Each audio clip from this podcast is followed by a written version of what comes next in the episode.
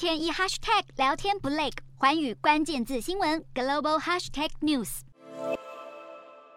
大楼被轰炸的残破不堪，救难人员在黑夜中极力搜索，就怕还有人被埋在瓦砾当中。俄罗斯军队持续对乌克兰的能源设施发动猛烈炮击，却伤及无辜平民。位在东南部的克里夫洛市就有四人因此丧生，其中还包含一名一岁幼童。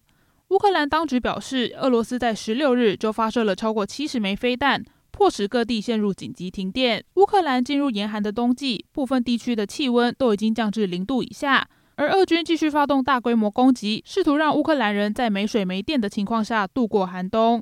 经过十六日这波轰炸，乌克兰至少九处的电力设施被破坏，使得首都基辅和第二大城哈尔科夫都陷入停电，也让抢修工作变得更加困难。